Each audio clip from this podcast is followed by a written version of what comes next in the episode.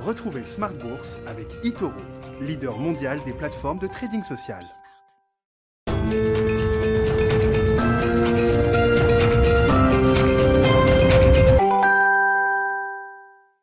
Et c'est reparti pour Smart Bourse, votre double dose quotidienne de marché en direct sur Bismart chaque jour à la mi-journée, 12h30, 13h et en fin d'après-midi pendant une heure la grande édition à partir de 17h. Au sommaire ce soir, le calme de Thanksgiving sur les marchés avec euh, des marchés américains fermés, bien sûr, une demi-séance seulement demain euh, aux États-Unis et donc une séance calme et positive pour les indices actions euh, en Europe avec un, un CAC 40 qui grappille 0,4%. La vedette du jour s'appelle Rémi Cointreau. On est dans la le la fin de période de publication des résultats d'entreprise. Rémi Cointreau a publié des résultats exceptionnels, Dixit le management, sur le semestre euh, écoulé, ce qui permet au groupe de réviser encore à la hausse ses objectifs euh, annuels. Et le titre Rémi Cointreau qui aura marqué un plus haut historique au cours de cette séance avec une envolée euh, à l'arrivée de 11% pour le titre Rémi. On parlera évidemment de ces sujets de marché de fin d'année avec une concentration d'enjeux mi-décembre avec des réunions de banque centrale qui seront importantes pour cadrer peut-être euh, la stratégie de normalisation des politiques monétaires pour 2022. Euh, Nous parlerons de ce sujet avec nos invités dans un instant. Et puis dans le dernier quart d'heure, le quart d'heure thématique, focus sur la tech. La tech européenne qui est en train de gagner en profondeur, qui est en train de se densifier avec de nouveaux vecteurs d'investissement qui apparaissent aux côtés des euh, euh, segments bien connus de la tech européenne, les SS2I, le logiciel en général, et puis euh, les semi-conducteurs également, hein, qui sont deux piliers importants de la tech européenne. Nous en parlerons avec un gérant spécialisé, évidemment, de Tocqueville Finance, qui sera avec nous en plateau à partir de 17h45.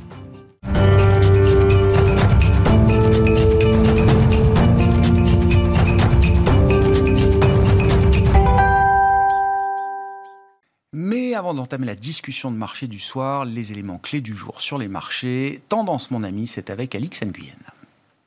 Après plusieurs échecs consécutifs, la Bourse de Paris a tenté de se ressaisir ce jeudi. L'activité est logiquement ralentie en ce jour de fermeture de Wall Street pour la fête de Thanksgiving. La place new-yorkaise ne rouvrira que pour une séance écourtée par le Black Friday demain. Les investisseurs sont par ailleurs partagés entre les bons indicateurs américains de la veille et la perspective d'une accélération du tapering de la Fed. Ils gardent également un œil sur l'évolution des contaminations au coronavirus en Europe. Côté valeur, le secteur du luxe, lui, est resté un soutien de choix pour le 440, avec notamment la hausse de LVMH et celle de L'Oréal. Les technologiques se sont reprises également dans le sillage du Nasdaq. Dassault Systèmes et Téléperformance sont en hausse avant la clôture. Le cours de Rémi Cointreau, lui, décolle grâce à un troisième trimestre qualifié de formidable par son directeur général Eric Viala, avec un bénéfice trimestriel multiplié par deux et une marge opérationnelle courante à un record historique. Le groupe rehausse ses perspectives annuelles, signant un record. Son concurrent Pernod Ricard progresse également, lui, autour des 2%. Orange, de son côté, est quasiment stable après la démission de son PDG Stéphane Richard, condamné la veille en appel à un an de prison avec sursis et 50 000 euros d'amende dans l'affaire de l'arbitrage entre Bernard Tapie et le Crédit Lyonnais. Aux États-Unis, plusieurs responsables de la Réserve fédérale américaine sont ouverts à une accélération de la réduction du programme d'achat d'actifs, selon les minutes de la réunion du Conseil de politique monétaire. L'autre grand thème du moment est bien entendu la dégradation de la situation sanitaire en Europe. L'Allemagne a franchi ce jeudi le seuil des 100 000 décès dus au Covid-19, alors que le nombre de nouvelles infections continue de monter en flèche. En France, le ministre de la Santé Olivier Véran a tenu une conférence de presse ce jeudi. Cette cinquième vague épidémique s'annonce plus longue et plus forte que la quatrième, a-t-il déclaré. Il a par ailleurs annoncé l'élargissement dès samedi à l'ensemble des adultes du rappel vaccinal contre le Covid-19 et ce dès cinq mois après la dernière injection. On finit par le marché pétrolier qui reste stable après avoir été volatile dans les dernières séances en raison des incertitudes liées aux conséquences du recours de plusieurs grands pays consommateurs, dont les États-Unis et le Japon, à leurs réserves stratégiques et à une éventuelle riposte de l'OPEP et de ses alliés. Demain, les investisseurs seront sûrement attentifs à l'indice de confiance des consommateurs en France. Tendance, mon ami, c'était avec Eva Ben Saadi, bien sûr, aujourd'hui avec nous dans Smart sur Bismart.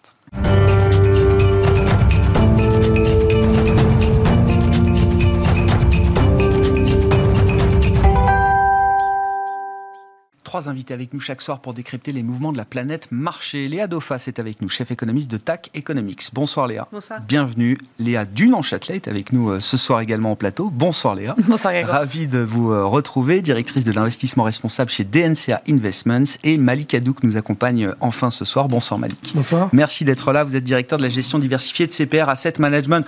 On va parler des banques centrales. On dira peut-être un petit mot de, de- du, du Covid hein, qui revient s'inviter quand même dans l'actu de, de marché. Et puis euh, euh, les émergents avec euh, quelques sujets spécifiques peut-être autour de la Turquie, voire du Mexique euh, demain. On voit quand même que les devises de ces pays-là euh, sont en train de perdre un peu pied. Mais un mot d'abord peut-être de l'événement politique de cette fin d'année, c'est-à-dire la formation et cet accord de coalition en Allemagne, euh, Oui. sociodémocrates, libéraux et verts. On a donc l'accord de coalition et c'est vrai qu'on en reparlait dans l'émission à midi et demi. euh, Il faut quand même avoir en tête, bon, les négociations étaient assez rapides et quand on a négocié un accord de coalition généralement en Allemagne, on s'y tient. C'est-à-dire Oui. que c'est un socle Oui. sérieux, solide et sur lequel on peut euh, quand même de manière assez fiable euh, S'appuyer. s'appuyer Oui. pour comprendre la stratégie euh, de la nouvelle coalition en Allemagne. Sur la partie qui vous intéresse peut-être le plus, Léa, Dunan-Châtelet, la transition énergétique, qu'est-ce qui vous paraît pertinent justement à relever dans les grandes lignes de cet Mm. accord de coalition qui ont été dévoilés? Bah, Je trouve que déjà dans cet accord de coalition et le- le- la stabilité, à mon avis, de cet accord est assez certaine. Historiquement, en tout cas, on on n'en a pas eu de sujet. C'est intéressant de voir à quel point l'Allemagne euh, souhaite redynamiser en fait euh, la demande intérieure. Et ça va passer par la transition énergétique entre autres, mais pas seulement. Les annonces qui ont été faites sont intéressantes. Euh, il y a eu notamment la hausse du, salaire SMIC, l'équivalent du SMIC à 12 euros. C'est 25% de hausse, c'est quand même conséquent. Et puis il y a effectivement ces annonces très importantes sur la transition énergétique avec deux axes. Le premier sur la sortie du charbon, sortie du charbon qui se fera plus tôt que prévu en 2030. On brise un peu la fameuse tragédie des horizons enfin avec des objectifs qui sont pas à 2060, 70 et quasiment euh, invisibles. Euh, ça va être compliqué. Ça veut dire qu'en sous-jacent, tous les débats qu'il y a eu sur le nucléaire et le gaz vont, à mon avis, revenir euh, au centre des débats classiques parce que définitivement, si on doit faire cette sortie plus rapidement que prévu pour l'Allemagne, ça veut dire qu'il va falloir passer par d'autres énergies aujourd'hui disponibles. Donc ça, c'est un premier point. Ce sera le gaz. Eh ben, le nucléaire, je ne l'exclus pas totalement. Et d'ailleurs, il y a eu plusieurs sondages. C'est intéressant de voir comment la presse euh, s'en est emparée, où euh, la cote, la cote du nucléaire en Allemagne remonte. Comme quoi, euh, c'est intéressant de voir ce que les médias en sortent. En tous les cas, cette sortie, elle est extrêmement importante et elle s'accompagne de l'annonce des 80% d'énergie renouvelable à la même échéance dans le mix, euh, ce qui était relativement en, ligne avec ce qui était prévu. Euh, L'autre aspect qui, va être extrêmement important pour, pour l'Allemagne et à suivre de près, c'est la partie véhicules électriques et véhicules hybrides ou neutres carbone, comme ils ont dit. Là aussi, avec un horizon à 2030. Le transport et le charbon avaient été deux sujets majeurs de la COP26 et je pense que l'Allemagne tape euh, fort sur la table de ces négociations juste terminées pour dire on s'est engagé et donc on va maintenant agir très vite. Et je pense que c'est une bonne nouvelle. Euh, L'automobile en Allemagne, on sait que c'est important. Donc qu'il fasse ce premier pas n'est pas, euh, n'est pas négligeable.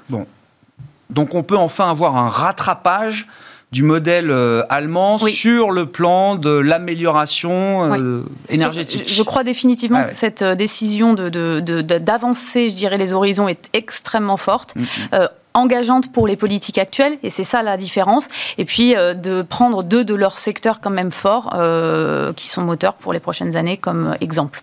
Bon, et puis en plus, c'est un bon sujet pour euh, justifier peut-être un peu de dépenses publiques. Euh, Léa Dauphas, je ne sais pas comment vous regardez le sujet allemand autour de cette nouvelle euh, coalition. Alors, il y a un verrou budgétaire qui euh, reste là. hein. Le libéral Christian Lindner sera le ministre des Finances. Il est orthodoxe euh, et euh, le, le debt break, le frein constitutionnel sur la dette en Allemagne ne va pas sauter. Mais on comprend que techniquement, on peut trouver des marges de manœuvre ici et là qui permettent peut-être d'avoir euh, une Allemagne plus expansive sur le plan budgétaire. Est-ce que vous y croyez?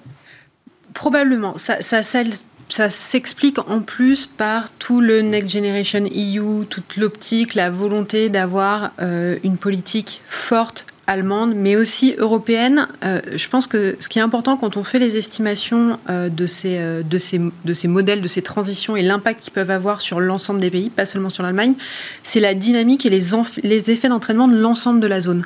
Ce qu'on note, c'est que c'est pas l'Allemagne qui va mettre les plus gros montants, c'est pas l'Allemagne qui va avoir les plus grosses parties des programmes.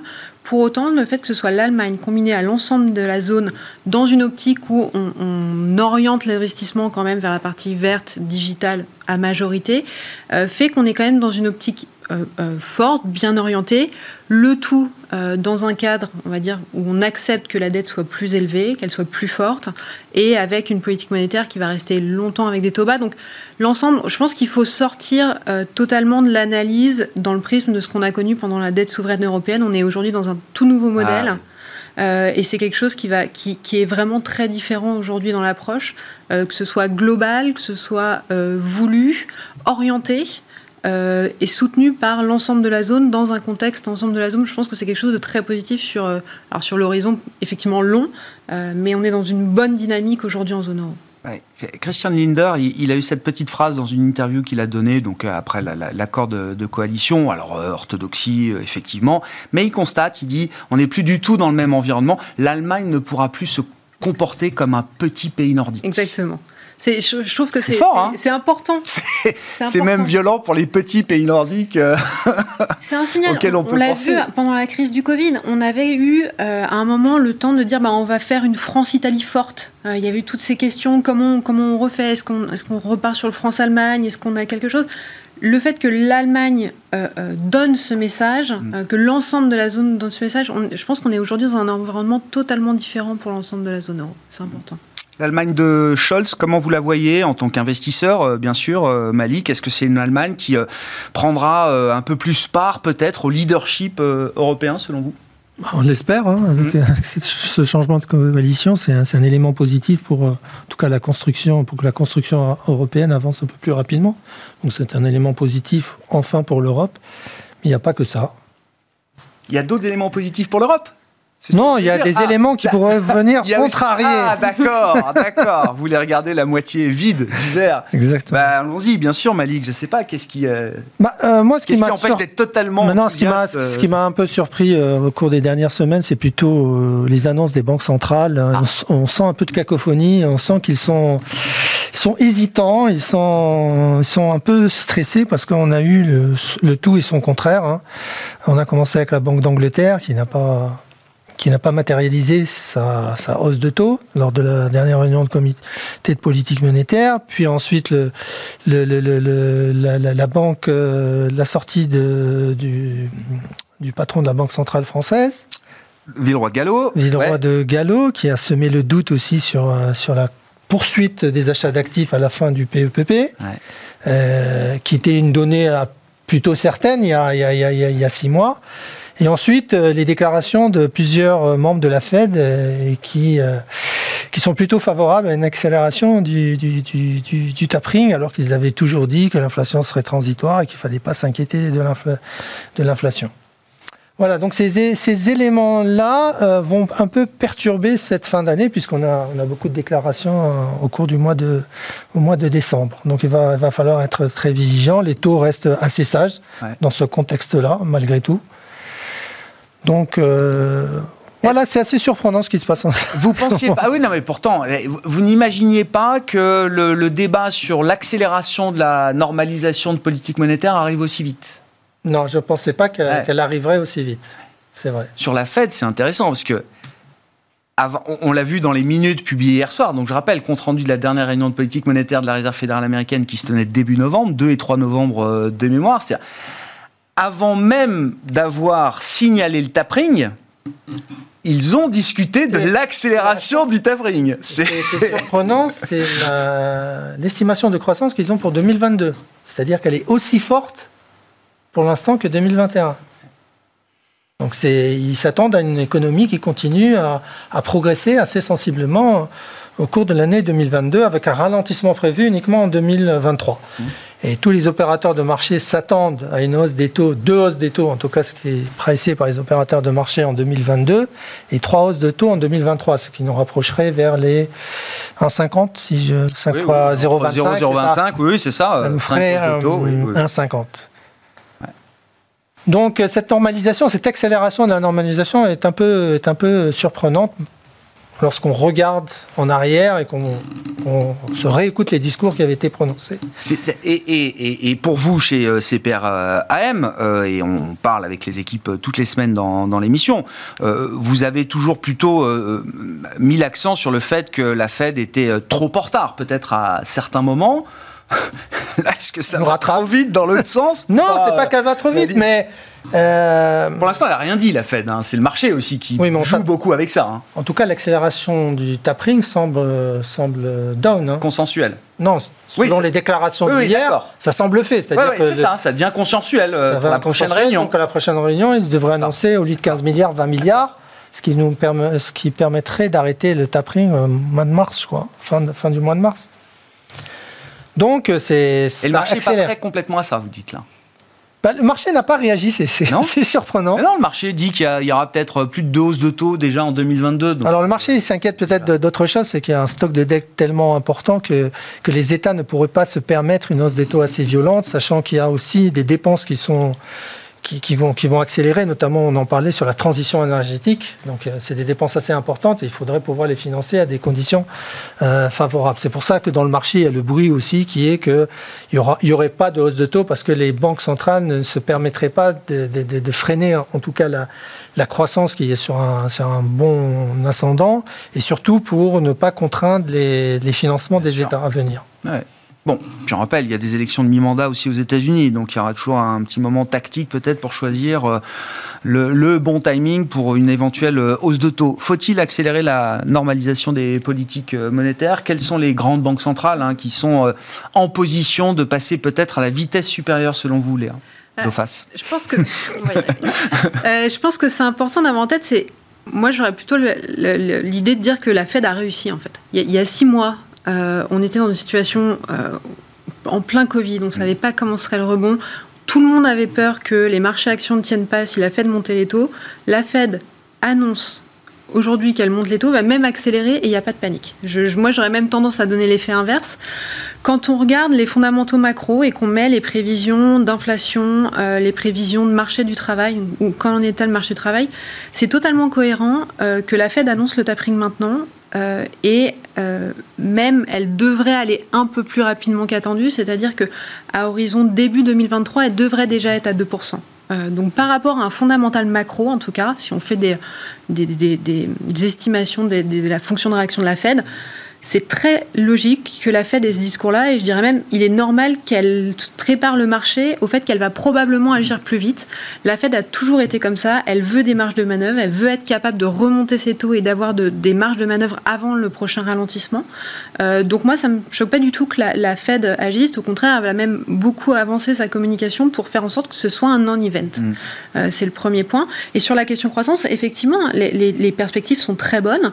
Euh, quand on fait l'estimation du quand on regarde où est-ce qu'on en est, on est encore sur des effets de rattrapage, mais on est sur des ventes au détail 15% au-dessus des tendances. On est sur des dynamiques très bonnes. Donc, au final, un risque inflationniste, euh, mais qui est contenu, euh, une perspective de croissance qui sont très fortes, des marchés qui sont prêts à l'accepter. Ça ne me choque pas que la Fed agisse un peu plus vite. C'est cohérent. C'est-à-dire que la Fed est restée cohérente tout au long de l'évolution de sa communication. Elle a été graduelle en tout cas. Je ne sais, pas, sais pas comment ça peut se passer dans les prochains mois, mais en tout cas, elle, elle est, euh, elle est graduelle. Elle arrive à, faire euh, mettre en place ce resserrement qui est compliqué quand même dans le contexte actuel. On, oublie, on, est tous en train de se poser la question est-ce que c'est juin, est-ce que c'est septembre ou autre? Je, pense que la question c'est elle est capable de monter les taux avec des surévaluations euh, et tout ça se tient dans un contexte qui est quand même assez volatile. Donc j'aurais plutôt un, une bonne, une bonne note pour la bien Fed. Sûr, bien sûr. Euh, à l'inverse, BCE, c'est très différent. On voit bien qu'on a euh, cette, cette euh, contrainte de répression financière, exactement ce que vous disiez sur la BCE. La BCE ne montrera pas les taux. je pense qu'on a beau dire tout ce qu'on veut. elle l'explique, elle est très claire dans son guidance, mm. c'est-à-dire que tant qu'on n'a pas des prévisions d'inflation à moyen terme, au-delà de notre cible, au-delà de facteurs volatiles, on garde des conditions financières très favorables, on n'augmentera pas les taux. Donc je pense que la BCE n'augmente n'augmentera pas les taux. Euh, on va avoir des ajustements par rapport aux questions de l'inflation, mais il n'y a, pas de raison. La BE, là aussi, elle a toujours été dans l'entre-deux. Elle a un historique de, deflation targeting. Donc la BE agira euh, là aussi sur ces craintes d'inflation, mais je pense qu'il y a vraiment des, divergences. Le monde émergent en avant face au risque inflationniste, la Fed en avance pour retrouver des marges de manœuvre, la BCE, non, elle maintient sa, sa de répression financière, elle gardera les taux bas. Si je peux me permettre. Bien sûr, un, petit désaccord avec ce qu'il vient de dire. Elle a changé le discours sur l'inflation. Elle a totalement changé. Donc je la pense. BCE non, non, la Fed. La Fed. La Fed.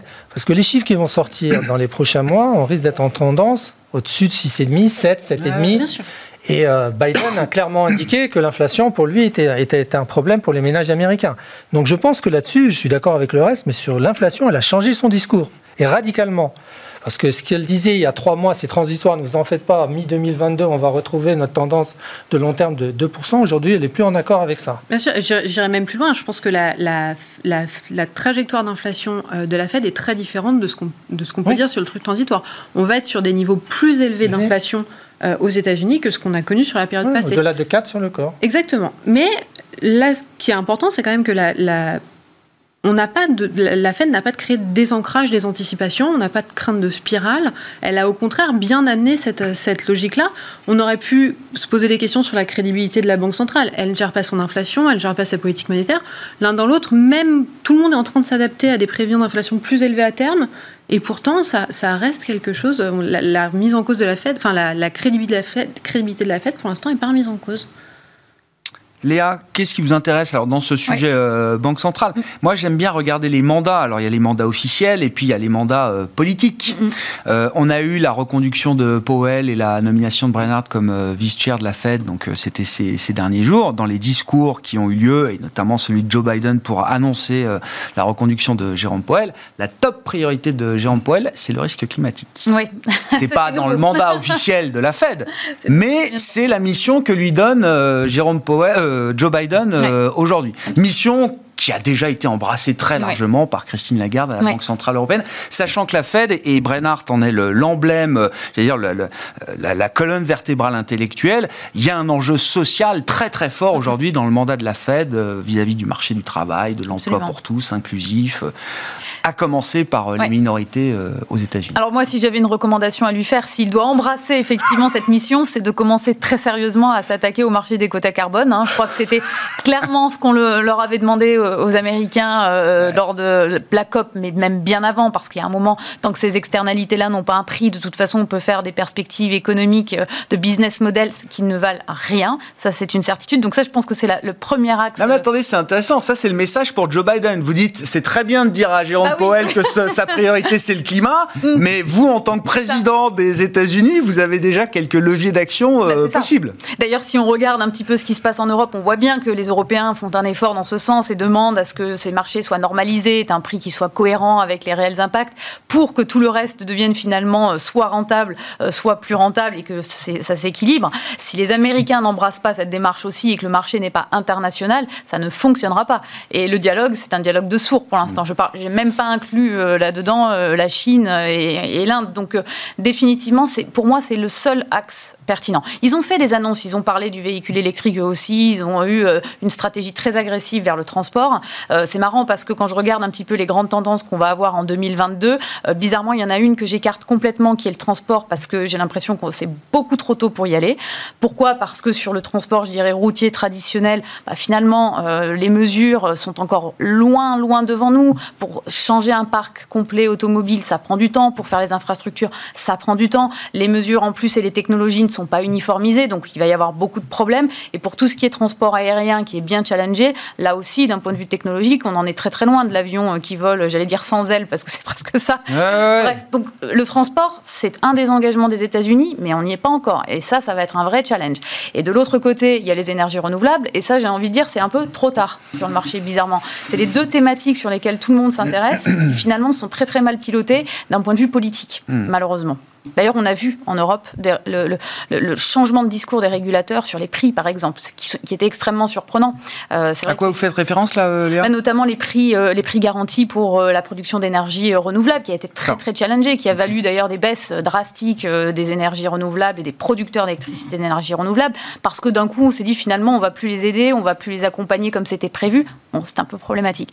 Donc voilà pour la Fed. Et puis pour finir sur les, les, banques centrales, je trouve que je suis assez d'accord avec ce qui a été dit. Ça a été extrêmement bien piloté le discours. En tout cas, moi qui n'utilise pas ce discours macroéconomique au quotidien dans ma gestion, mais qui évidemment la regarde, le tapering en fin d'année, c'est ce qui a été dit finalement cet été. Donc, bon, bah, je suis pas trop surprise. Je pense que c'est ça que le marché dit et je suis d'accord sur le fait que ça a été bien piloté. Si on regarde les choses avec un peu de recul, et c'est sain de le faire de, de, temps en temps, vous dites, voilà, moi c'est cohérent avec ce que j'avais en tête et ce bah qui avait été les signaux que j'avais perçus, enfin qu'on avait sous les yeux déjà. Et avec le jeu de funambule très évident qui est, on a des marchés très hauts, très peu d'alternatives d'investissement euh, qui soient attractives aujourd'hui. Euh, donc si on commence à retirer les liquidités, monter les taux de manière brutale sans l'avoir bien piloté, ça risque d'être violent. Mm. Et finalement, en effet, euh, on s'aperçoit que c'est plutôt bien mené. Mm. Si on regarde un peu les considérations de, marché, alors euh, en lien avec euh, sans doute les, banques centrales, euh, le dollar, le mouvement du dollar en fin d'année, c'est peut-être le mouvement un peu nouveau dans le paysage des, marchés. Malik, comment vous le regardez Il n'est pas surprenant le, mouvement du, dollar. En fait, le dollar se renforce aujourd'hui. Pas du tout, c'est pas, surprenant. le différentiel de taux est favorable aux, aux États-Unis, le différentiel de croissance les, aussi pour l'instant. Donc euh, les choses vont plutôt bien euh, aux États-Unis. Donc c'est normal. Euh. bon, ce qui, ce qui a un peu biaisé les choses, je pense que c'est le fait qu'il y ait eu une accélération de, de l'épidémie en Europe, là, qui a défavorisé un peu l'euro.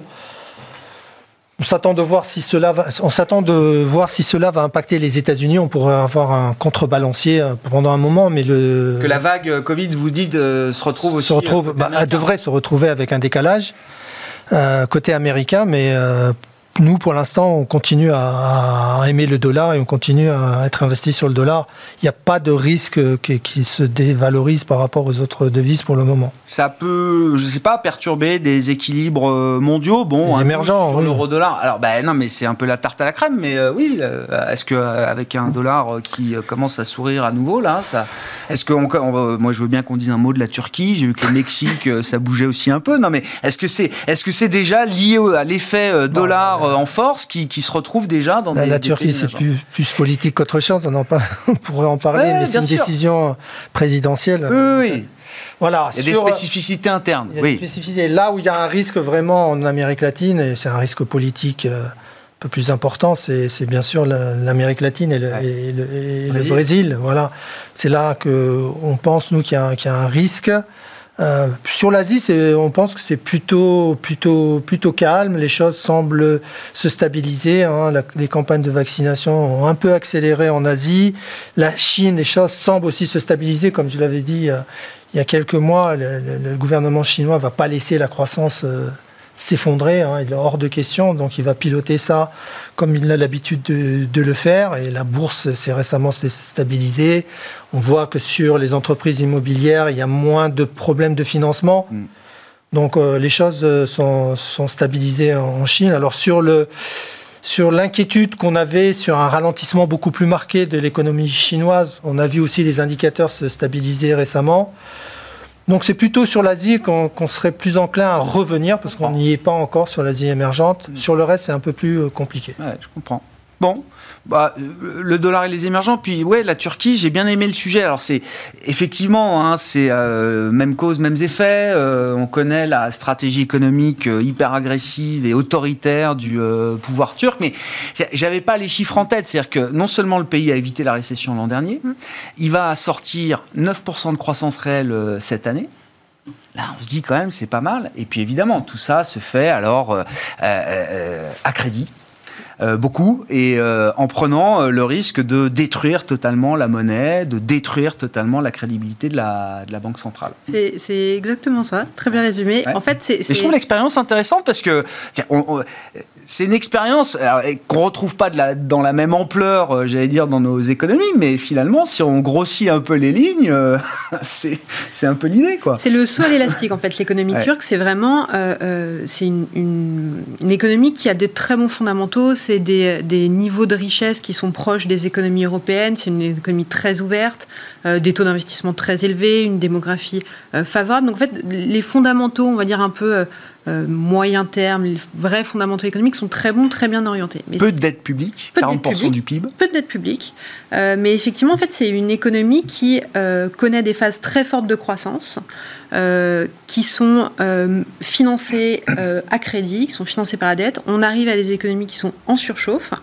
quand l'économie est en surchauffe, eh ben, elle cède. Et en fait, on, on engage toujours ça. C'est, on ne peut pas avoir de croissance en Turquie sans créer euh, des vulnérabilités très fortes et donc c'est euh, des déficits courants, très peu de réserves. Les réserves, suivant la manière dont on les calcule, peuvent même être négatives. Donc pas de capacité à, soutenir euh, la devise quand il y a besoin. La devise est très souvent attaquée. Donc là, ça a été le, ça a été le cas. On pense faut faire le parallèle avec l'épisode d'août 2018. On a eu pareil ces effets de, de choc. C'est une devise qui perd 15% d'une journée, on perd 30% depuis, depuis le début du mois, 50% depuis le début de l'année. C'est ça arrive, mais c'est quand même, massif. Euh, et puis c'est quelque chose qui est imprévisible en fait. C'est lié euh, à la politique hétérodoxe. On a eu euh, l'année dernière une reprise en main par la Banque centrale. On a eu une, inflation à 20%, il faut quand même le noter. donc on a eu une montée des taux pour essayer de contrer cette, hausse de l'inflation. on a eu un, limogeage l'année dernière, un, un, nouveau gouverneur de Banque centrale qui a été mis en place avec une politique, on va dire, neutre. Et puis là, on a de nouveau enclenché la baisse des taux parce que euh, le président considère que cette baisse des taux euh, va être positive, va permettre de baisser l'inflation et de soutenir la dynamique de croissance, eh ben on a de nouveau ce mm. choc sur la devise. Le problème, c'est que ça pèse sur la crédibilité de la devise, et puis que là, on, on va arriver à, deux possibilités, en fait. Soit celle où, bah, de nouveau, on va refaire un revirement de politique, et puis on va attendre un petit peu, les choses vont se stabiliser euh, au-delà de la volatilité actuelle. Soit c'est la crise cardiaque, quoi. Soit bah, c'est des mesures plus ou moins fortes de contrôle des capitaux. donc ça va être, ça va être l'une ou l'une ou l'autre solution et, c'est toujours quelque chose qui est compliqué parce que derrière dans une économie qui a un besoin permanent de capitaux, étrangers, hein. parce qu'elle a une dette externe très importante qu'il faut financer. Euh, donc c'est vraiment c'est ce saut à l'élastique. On, engage euh, euh, des, très bons cycles de croissance. Elle s'en est très bien sortie de la crise C'est une des seules économies avec la Chine qui a une croissance très forte. Par contre, ça se fait tous les 2-3 ans avec des forts euh, choc massif sur l'économie. Il y, a des effets de contagion euh, possibles. Encore une fois, vous dites c'est quand même un pays, 100 euh, millions d'habitants et plus peut-être, aux portes de l'Europe, et les, les, points de vulnérabilité sont toujours les mêmes. Alors d'une certaine manière, c'est pas la dette publique en premier, c'est d'abord les entreprises, c'est d'abord le canal bancaire. Le risque crédit, le risque Et le risque souverain vient s'ajouter effectivement à ces risques-là ensuite. Exactement. En fait, quand on fait des notations de risque pays, la Turquie, elle est à 500 points de base, là où euh, le Mexique est à 300 points de base, là où la Pologne est à 100 points de base. C'est élevé en termes de, risque pays parce qu'il y a le risque économique, il y a un risque politique. Euh, c'est des pays où on a déjà eu ces, ces phénomènes-là, donc c'est un pays qui est risqué. Par contre, c'est un un pays pour des investisseurs avec, au final, une bonne opportunité dans, dans, un temps long, mais, mais beaucoup de risques euh, et beaucoup d'effets. Vous faisiez le lien avec le Mexique. Alors, le Mexique, on a un peu la même histoire euh, en fond en disant, bah voilà, on a eu un changement euh, à la place de la, de la tête de la Banque centrale. on a une inflation qui augmente, qui est encore surpris à la hausse. On peut pas faire le, on peut faire le parallèle sur le côté politique monétaire, changement de gouverneur. Par contre, sur le Mexique, c'est vraiment euh, une situation macro qui est totalement différente. On n'a pas eu du tout d'ajustement de, fort euh, pendant la crise Covid, c'est-à-dire qu'au contraire, on a, on a, eu quelque chose d'assez euh, strict en termes de gestion gestion publique, gestion euh, euh, monétaire. On a vraiment un choix de lutte contre l'inflation. Les fondamentaux sont solides. On a un, excédent courant, euh, on a des réserves qui sont suffisantes. Donc mmh. la situation macro est différente. Par contre, est-ce que, comme on a connu en 2008, les craintes aujourd'hui sur la Turquie peuvent amener à une défiance euh, globale sur mon émergent? C'est vrai que l'environnement global, il est moins porteur aujourd'hui sur les émergents. On a une hausse de l'inflation, euh, des tensions sociales qui montent, euh, un resserrement américain, un cycle qui va petit à petit ralentir. L'environnement, il est moindre émergent, donc l'étincelle Turquie peut probablement créer pour l'instant quelques craintes sur les émergents, mais dans l'ensemble, il faut faire pays par pays. On a, des fondamentaux, par exemple au Mexique, qui sont, qui sont assez bons. Ouais. Turquie, enfin dans le paysage des marchés, ça peut être euh, le déclencheur, je sais pas, de phénomènes de contagion. Euh, encore une fois, c'est aux portes de l'Europe, euh, les banques, beaucoup d'entreprises européennes. non, je ne pense pas que la Turquie peut. Oui, d'accord. Soit, soit, le déclencheur de quelque chose qu'on n'aurait pas anticipé, quoi. Ce pays, ce pays est devenu quand même incontournable, donc. Et eh ouais. Ah oui, oui, il est devenu incontournable. Bah hein, Et bien sûr. C'est un grand, grand dans les émergents. Exactement. Mais un grand dans le monde aussi maintenant. Ah oui. Donc je ne pense pas, honnêtement je ne pense pas. Et je suis d'accord pour le monde émergent, voilà, il faut regarder pays par pays, mais l'Asie est encore une fois un peu mieux aujourd'hui euh, dans une situation un peu plus favorable que, que, que, que l'Amérique latine, largement là. Stratégie ISR pour 2022, euh, Léa Dunant non mais qu'est-ce qui, qu'est-ce qui guide? Oh bah oui, mais, c'est, fait, les, les, sujets. Euh, bon, si vous voulez qu'on parle de la Turquie, pensons, mais moi je veux bien sur une stratégie. Je serais moins, je serais beaucoup moins à l'aise et beaucoup moins crédible, je pense que l'autre Léa. mais c'est quoi les grands plans d'une stratégie ISR en 2022, sachant que voilà, ça fait dix ans qu'on en parle et qu'il y a un peu l'idée d'une peut-être une crise de la quarantaine. C'est un peu comme ça. Oui, c'est, exactement ça. Alors en fait, deux choses. J'ai déjà évoqué deux secteurs. Donc le transport beaucoup trop tôt pour y aller, les énergies renouvelables probablement un peu trop tard. C'est quoi les thèmes de l'année 2022 déjà qui vont être extrêmement importants? Les matériaux. En fait, ça va être le cycle booming des matériaux. Et c'est pas forcément une très bonne nouvelle parce que la plupart des acteurs qui sont sur ces sujets-là, j'allais dire dans l'extraction, n'ont pas les meilleures pratiques. Néanmoins, si je regarde le cobalt, le lithium, tout ce qui est utilisé dans les batteries, euh, dans les énergies renouvelables, dans les turbines, ça va être forcément explosif. Ça va être le cycle des matériaux, il va falloir le suivre de très très près et ça sera une thématique. Il y a une deuxième thématique euh, qui va être à mon sens très forte, c'est l'eau. On en a très très peu parlé. Il y a quand même deux géants qui s'associent euh, cette année, euh, Veolia et Suez, qui sont les deux géants, les champions de l'eau. alors on verra sur ce sujet spécifique de fusion, mais néanmoins l'eau va être le sujet de l'année 2022 parce que après le climat, après la biodiversité, on se rend compte qu'il y a des stress hydriques de plus en plus forts, que ça atteint euh, euh, les, économies, ça atteint euh, effectivement aussi les productions. Donc c'est critique et, et l'eau est toujours une denrée gratuite. Donc il va y avoir aussi probablement des régulations très très fortes. Le bâtiment, la construction, ça va être un axe clé, euh, avec évidemment le Green Deal, mais pas seulement, et toutes les dépenses qui sont engrangées. On voit que la rénovation est au cœur de tous les sujets énergétiques, euh, et la construction, évidemment, euh, l'est également. Donc là, il y a une chaîne de valeur extrêmement intéressante à aller chercher, depuis la production des matériaux jusqu'à la gestion des bâtiments, et ça va être un thème central. Pour moi, c'est trois thématiques-là seront très très fortes euh, l'année prochaine. Je reviens là, c'est intéressant, les matériaux, les, euh, les minerais euh, nécessaires, indispensables, en masse pour la transition énergétique. C'est-à-dire que dans des fonds, dans des stratégies climat ou dans des mm. stratégies transition énergétique, on va retrouver des, je sais pas, des groupes miniers ou des l'écosystème eh ben, minier. ça va faire bizarre peut-être à ceux qui pensaient qu'ils investissaient sur du clean, du green, parfait. Moi malheureusement, j'en ai pas. Euh, de suffisamment. Parce qu'on oppose deux choses là. On oppose le produit qui est d'une utilité majeure et le comportement de l'entreprise dans son business. Et malheureusement, c'est vrai que c'est des entreprises euh, extrêmement controversées globalement. Et il y a eu plein de cas encore cette année. Rio Tinto s'est fait attraper. Enfin, c'est très compliqué. Donc malheureusement, là, on a un grand écart. On sait qu'il va y avoir une ressource de base euh, sous tension qui va être essentiel pour les développements à venir, dont on ne peut pas faire bénéficier le fonds ISR en direct. Donc il va falloir. Si on n'a plus le droit d'investir que dans de l'ISR, qui va investir dans ces, ces, Alors, moi, je, je, vais essayer de prendre les choses de manière positive. Je me dis, mais est-ce qu'il n'y a pas intérêt pour l'un de ces acteurs, ou plusieurs, mais de, venir, de devenir un acteur ultra responsable Une de l'extraction. Bah, mais bien, sûr. Bah eh ben, j'aimerais, j'aimerais voir émerger ce type de, comportement. Ce serait extraordinaire. Et d'ailleurs, enfin, si les investisseurs responsables n'y vont pas, vont pas se confronter à ces managements, qui va le faire? Non, mais c'est un non, mais ça va être une discussion. J'ai toujours pas la réponse. Euh, c'est pas juste euh, face à vous. Hein, mais non, non, bien sûr, bien sûr. Et c'est pour ça que pendant un certain temps, on a tous joué le, la recyclabilité euh, finalement et l'extraction dans les villes de ces minerais. Et c'était le cas Umicore, mais malheureusement, on voit bien aussi que c'est très compliqué. En tous les cas, il y a un business model à trouver et qui sera, qui peut être vertueux. Il faut, il faut pas, il faut pas tout jeter. Par contre, il y a des risques importants sur l'année 2022 qui sont plus transversaux aux entreprises et qui sont majeurs.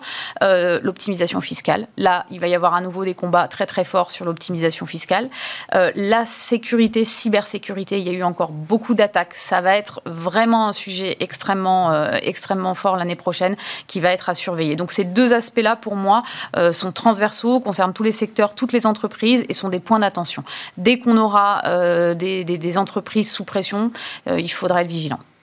Oui, alors même certains CFO vont encore plus loin aujourd'hui. Alors sur la thématique euh, carbone, euh, des propos du CFO de, Thales à l'occasion d'un forum qui se tenait ces derniers jours, le forum Future of Finance, euh, qui dit 90% de ma journée de mon temps c'est sur le carbone. et non, mais ça devient un sujet tellement sérieux sur le plan de la comptabilité que ce sont les directions financières qui euh, s'approprient aujourd'hui euh, pleinement ce sujet. Et lui, sa conviction, c'est moi, je suis un groupe coté, je rends des comptes à mes actionnaires au marché tous les trois mois, résultat trimestriel.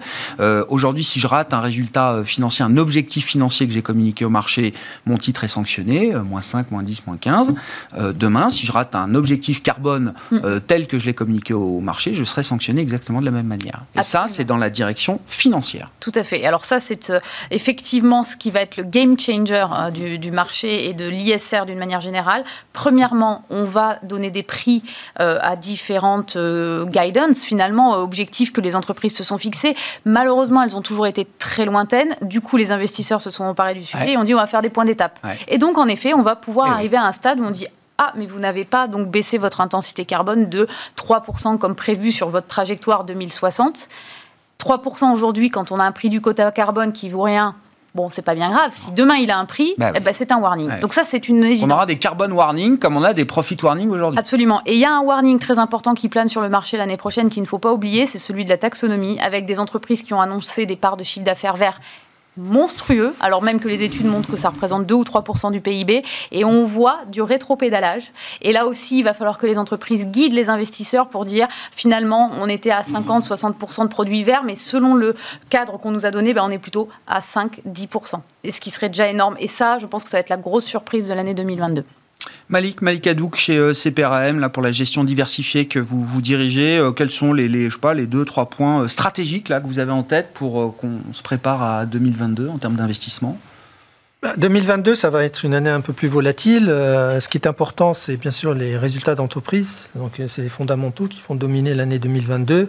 Et les risques qu'on entrevoit peut-être pour 2022, c'est plutôt les banques centrales, une normalisation beaucoup plus rapide et une hausse des taux beaucoup plus rapide. Ah qui pourrait entraver la, progression des indices qui se retrouvent bien sûr à des niveaux de valorisation déjà assez élevés, mais qui pourraient être contrariés par cette euh, hausse des taux. Et puis il ne faut pas oublier, mais ça on ne peut pas l'anticiper vraiment, c'est les tensions euh, géopolitiques en 2022 avec la Chine et les États-Unis. Donc ça, c'est des éléments qu'il faudra surveiller de près. Mais une année 2022 qui va être volatile, mais qui pourrait se terminer quand même en territoire euh, positif pour les indices. Vous dites oui les fondamentaux parce que euh, euh, l'année 2021 euh, ou la séquence, oui c'est ça, parce que beaucoup d'injections de liquidités, beaucoup de politiques budgétaires très expansives. Oui, mais surtout tout ça va, va, non, mais, non, mais surtout les, résultats d'entreprise ont été d'excellentes factures et les anticipations pour 2022, on est toujours autour de 8,5, 10, ça dépend. Il y avait eu une baisse des anticipations pour 2022 qui s'est arrêtée. Donc, euh, en plus, la profitabilité des entreprises s'est maintenue, surtout les marges se sont maintenues. On va voir comment on va se comporter dans, les trimestres à, venir avec la hausse de l'inflation qui, qui, est certaine hein, dans, avec la hausse des prix des matériaux. on a vu les choses se calmer avec le prix du fret euh, qui a beaucoup baissé au cours des, dernières semaines, certaines matières premières aussi qui se sont stabilisées.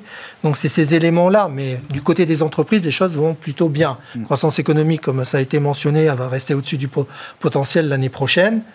Donc le risque, c'est quoi? C'est qu'il y ait des hausses de taux trop marquées, qui ralentissent et qu'on retourne vers le potentiel beaucoup plus rapidement que ne l'avait anticipé. Bon, rendez-vous, hein, les banques centrales, 14, 15, 16 décembre, euh, juste avant Noël. Euh, pour conclure avec vous, euh, Léa Defas, là, sur, oui, quelques idées un peu stratégiques pour l'investisseur en 2022, qu'est-ce qu'il faut avoir en tête selon vous? Je pense, qu'on est dans la, suite logique, en fait. 2022, c'est l'ajustement de 2021, donc ça va être l'inflation, comment les banques centrales réagissent, est-ce qu'elles réagissent suffisamment bien pour que la surévaluation action continue, parce que l'environnement macro restera porteur l'année prochaine. Après, voilà, il va y avoir un ralentissement en 2023. Comment il va jouer en 2022 euh, je pense qu'il y, a un côté, il faut faire attention au calendrier électoral l'année prochaine, mm. euh, dans un contexte de tension sociale. On n'a pas encore absorbé le choc, euh, la crise Covid, va arriver l'année prochaine. on a beaucoup de calendriers, la France, les États-Unis, le Brésil, le centième parti en Chine. Enfin, voilà, on a, des, grosses échéances. L'Italie, oui, oui. Italie. et puis moi, je, je, ferai quand même attention à la Chine. je pense qu'il faut surveiller la Chine. Tout le monde est dans un, scénario aujourd'hui de ralentissement contrôlé, mesuré de l'économie chinoise. Je pense que c'est quelque chose à surveiller. c'est un ralentissement qui est contrôlé, maîtrisé, voulu, mais probablement beaucoup plus fort que ce que l'anticipe aujourd'hui le marché avec bah, la répercussion sur, sur l'ensemble de la zone. Donc il n'y a pas de nouveau euh, phénomène par rapport, par rapport à un an, sauf qu'on va un peu euh, euh, revenir à, quelque chose, à un cycle macro plus normal. Donc les, choses seront un peu plus volatiles et plus, plus franches. Merci à vous trois d'avoir été les invités de Planète Marché ce soir. Léa Dofas, qui était avec nous, chef économiste de TAC Economics. Léa Dunan-Châtelet, directrice de l'investissement responsable chez DNCA Investments. Et Malik Adouk, directeur de la gestion diversifiée de CPR Asset Management.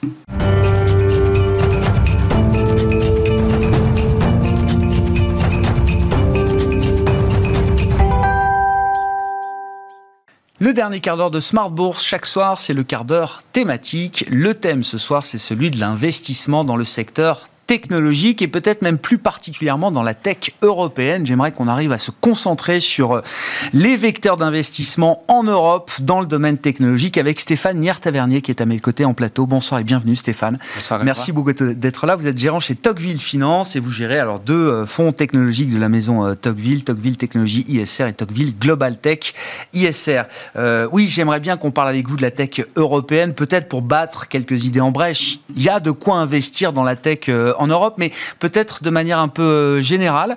Euh, la tech, finalement, alors non seulement n'a pas démérité sur le plan de l'investissement boursier euh, dans mhm. cette phase post-Covid, hein, dans cette année 2021, non seulement elle n'a pas démérité, mais elle a continué de surperformer. Elle a continué de surperformer.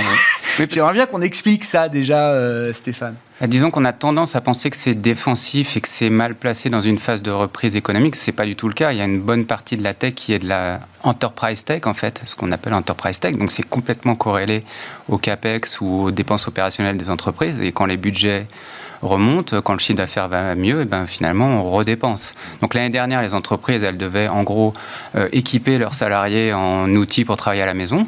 Il y a eu des achats de PC, des, achats de licences euh, de logiciels à distance, des webcams. Mais cette année, il y a des dépenses qui repartent qui sont plus normales, entre guillemets. L'année dernière, il y avait des dépenses contraintes et ça, ça avait permis de passer déjà bien l'année. Et là, on repart sur un cycle un peu plus normal. Oui, donc c'est pas juste le côté euh, refuge de la tech qui euh, justifie cette performance, cette surperformance boursière. C'est une réalité euh, fondamentale d'un cycle d'investissement, on peut le dire comme ça. Oui, oui il y a une accélération des, des, des, bénéfices par action cette année, tout simplement. Après, il y a, on peut regarder dans le détail, on a des sociétés qui sont du mauvais côté du Covid cette année c'est-à-dire qui sont connectées. Elles sont des sociétés qui ont eu une trop bonne année 2020 avec du business qui tombait tout seul, parfois en plus avec des marges très élevées parce qu'il n'y avait pas de dépenses de marketing pour faire ce chiffre d'affaires qui tombait tout seul. Et celles-là, elles sont moins bien placées. Par contre, celles qui sont du côté de la reprise et qui sont dans la vie normale, bah, c'est une grosse partie. Tout ce qui est logiciel euh, d'entreprise classique, euh, pour faire tourner une société, euh, pour faire des projets, des nouveaux projets, bah, tout ça, c'est du bon côté. Donc ça repart. En plus, après, on a quand même un autre cycle. Il se trouve qu'en Europe, on est assez bon sur la partie semi-conducteur sur l'échelle. Ça a été la revanche de la hard-tech, cette crise Covid. Oui, on peut dire ça. Et en plus, c'est vrai que quand on regarde l'échelle mondiale, on se dit, bon, nous, pauvres Européens, nous, pauvres Français, on mm. n'a pas le droit d'exister. Dans le mm. software, c'est sûr qu'il y a une suprématie des Américains. Sur la partie semi-conducteurs et aussi sur la partie fabrication euh, d'équipements pour faire des semi-conducteurs, on a quelques leaders mondiaux. Et euh, alors, on, tout le monde connaît ASML, hein. c'est un énorme. Ben non, tout le monde connaissait pas ASML jusqu'à ce que effectivement euh, la, bourse porte ASML au firmament, euh, pour dire les choses. ASML cette année, c'est 80% de, de, performance boursière, c'est 30% de l'indice tech européen à lui tout seul. Donc euh, quand on dit la tech européenne a pris 34%, je crois, hier soir, euh, là-dedans, il y a une énorme part de ASML. Mais il y a plein d'autres choses derrière. Et elles entraînent dans leur sillage des sous-traitants, des gens qui travaillent avec eux, qui sont dans la région en Hollande. Euh, alors, il y a une partie qui est faite en Asie, mais bien souvent dans ces métiers-là. Mais il y a de la R&D, il, y a tout un écosystème. Il y a les gens qui font les lentilles, il y a des gens qui font les, les wafers, donc les couches de silicone, ce genre de choses. Donc, il y a un écosystème européen où on a un rôle à jouer sur la planète. C'était ma question Est-ce que la tech européenne se limite toujours dans la période post-Covid euh, devant nous à euh, ASML d'un côté, SAP de l'autre pour les logiciels ou est-ce que non?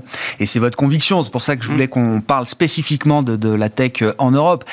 il y a une densification, il y a un approfondissement de ce thème technologique, de ce thème, cet univers d'investissement technologique en Europe. Comment on peut le décrire et, et quels sont les nouveaux vecteurs peut-être qui sont en train de prendre de la place aux côtés de ces secteurs bien identifiés. On a cité le logiciel, les SS2I et la tech avec les semi-conducteurs. Déjà, il faut noter que le cycle des introductions en bourse est un petit peu reparti quand même depuis 2-3 ans. Donc, euh, pendant une période, on avait des retraites cotes. Hein. On avait des gens qui étaient euh, des chefs d'entreprise qui étaient euh, insatisfaits sur leur niveau de valorisation, euh, qui avaient des fonds de private equity qui leur proposaient mieux, qui leur disaient d'être tranquilles en plus, parce que mm. ce sont des contraintes d'être cotés. Et ça, ce phénomène-là est, terminé, enfin même s'il y a encore des retraites cotes. Et il y a des nouveaux métiers qui arrivent. Hein. On a vu en France, bah, par exemple, un acteur de la musique digitale qui est arrivé il y a quelques mois. On a un acteur du stockage qui est arrivé il y, a, il, y a, il y, a, un mois. Donc, ce sont des métiers qui sont déjà cotés depuis plusieurs années aux États-Unis. On met toujours un peu de temps. Euh, quand on est en Europe, euh, parce qu'il y a un niveau d'exigence sur la profitabilité qui est plus élevé en Europe. C'est vrai qu'on tolère moins des pertes pendant les cinq prochaines années, voire même aucun message sur un retour à l'équilibre dans un horizon prévisible. Le marché européen aime moins ça. Donc, euh, à toutes choses égales par ailleurs, on préfère plutôt des acteurs un tout petit peu plus matures, mais il y a des nouveaux métiers qui arrivent. Typiquement, il y a quelques années, en gros, en Europe, vous aviez certes les semis et vous avez les SS2I. Oui, c'est ça. Et puis SAP au milieu, et qui du reste, SAP n'est pas dans, spécialement dans une très bonne passe boursière. Hein. Ça quasiment rien fait cette année. Déjà l'année dernière, ça avait un petit peu souffert.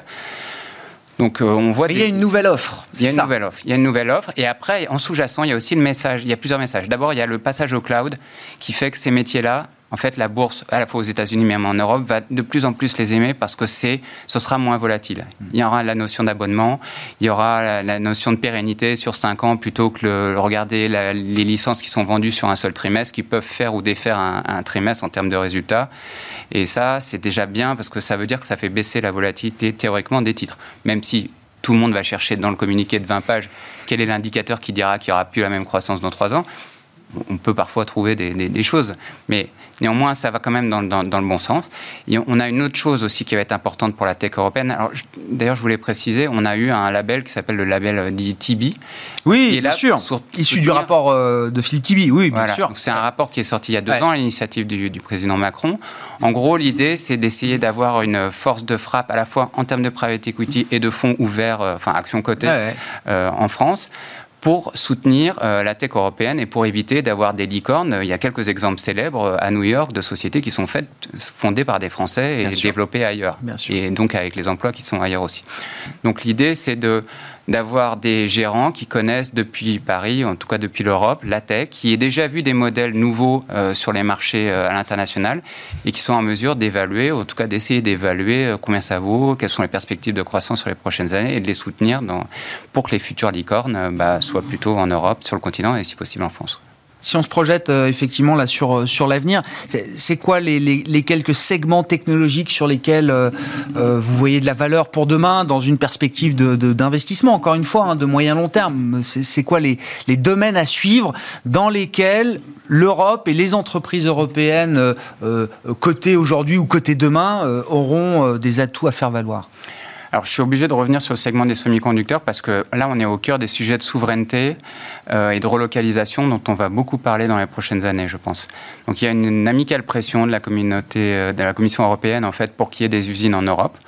Euh, je ne pense pas qu'on fabriquera, euh, type TSMC, des puces à, tout faire euh, à, Paris ou en Allemagne plutôt qu'à Taïwan. Par contre, pour des puces spécialisées qui s'adressent à des industriels qui ont de toute façon leurs usines pour faire des semis pour l'auto ou pour les biens d'équipement, avec donc des fabricants locaux, euh, finalement, ça a un certain sens de fabriquer ça en Europe et de ne pas faire prendre l'avion trois fois, à la fois aux composants et, aux puces. Donc, il va y avoir une pression pour fabriquer ça depuis l'Europe.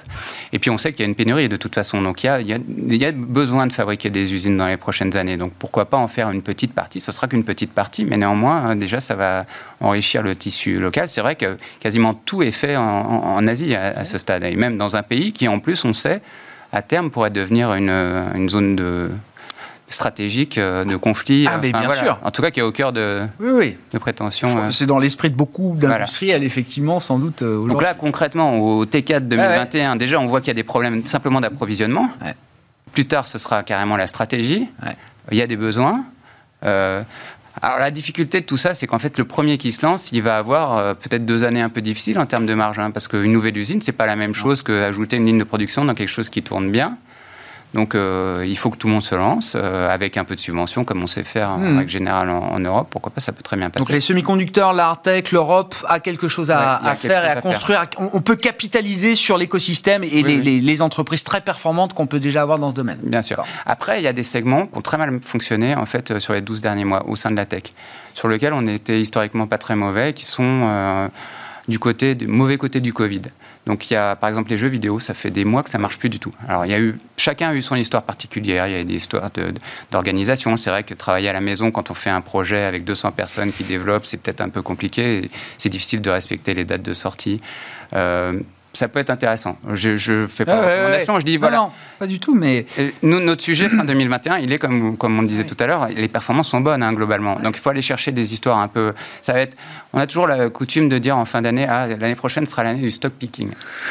on est obligé de dire ça sur la tech. Ça fait 10 ans que, je l'entends, oui. C'est cher. Ouais, les multiples ont monté. Il faut aller chercher des histoires un peu, soit de recovery, soit qui ont des histoires un peu particulières, un peu décalées face au cycle et ce genre de choses. Quoi. Mais non, il y, a, plein de choses à faire. Il y a plein de choses à faire.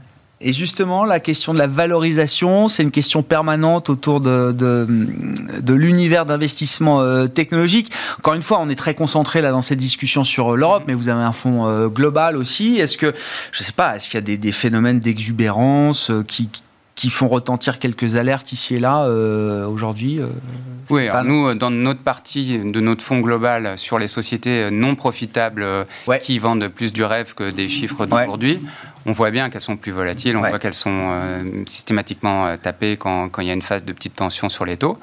Le sujet 2021-2022, c'est clairement les taux, l'inflation. Donc là, on est un peu exposé, hein, clairement. Donc il faut aller chercher des dossiers, encore une fois, des dossiers spécifiques.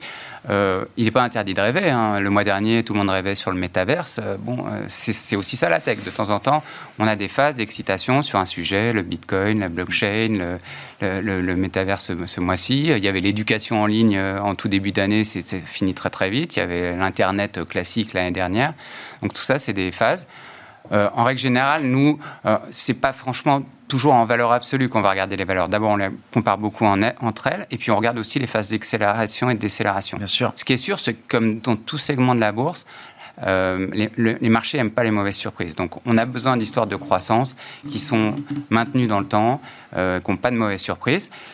Euh, je disais tout à l'heure, il y a des sociétés qui ont eu du business qui tombait tout seul. Ça, ça va être aussi un sujet 2022. Quelles sont celles qui peuvent avoir la croissance attendue par le marché sans avoir besoin de remettre dans la machine en termes de coûts? Ça, c'est important aussi. C'est-à-dire que ça se trouve, le scénario euh, croissance du chiffre d'affaires est, OK dans les modèles. En revanche, peut-être que sur les marges, les gens ne se sont pas dit bah oui, mais là, vous avez besoin de dépenser en marketing. Vous n'avez pas fait de convention, vous n'avez pas envoyé vos, vos vendeurs en avion à l'autre bout de la planète pendant 18 mois. Bah, ça, ce sont des coûts. Hein. C'est vrai que c'est c'est peut-être indu, mais les marges sont très bonnes.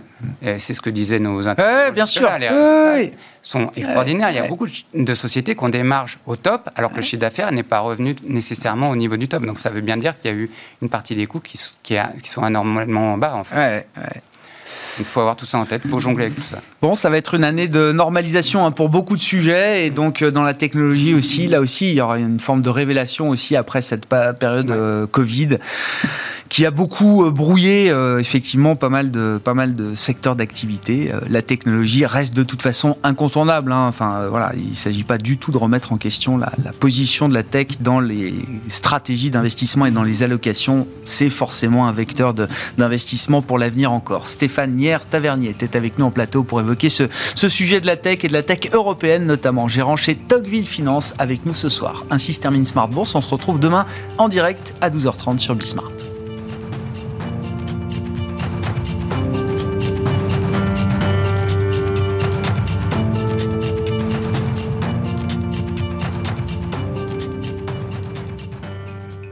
C'était Smart Bourse avec Itoro, leader mondial des plateformes de trading social.